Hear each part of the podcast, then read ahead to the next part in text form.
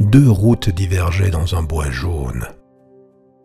Triste de ne pouvoir les prendre toutes deux, et de n'être qu'un seul voyageur, j'en suivis l'une aussi loin que je pus de regard, jusqu'à sa courbe du sous-bois.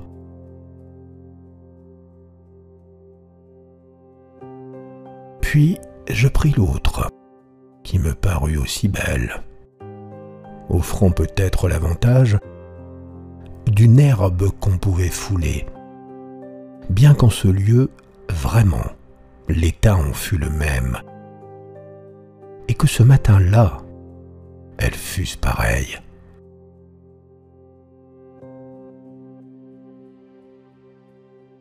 Toutes deux sous des feuilles qu'aucun pas n'avait noircies, oh, je gardais pour une autre fois la première.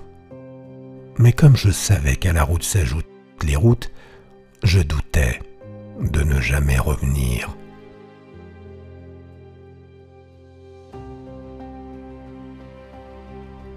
Je compterai ceci en soupirant, d'ici des siècles et des siècles quelque part. Deux routes divergeaient dans un bois. Quant à moi, j'ai suivi la moins fréquentée. C'est cela qui changea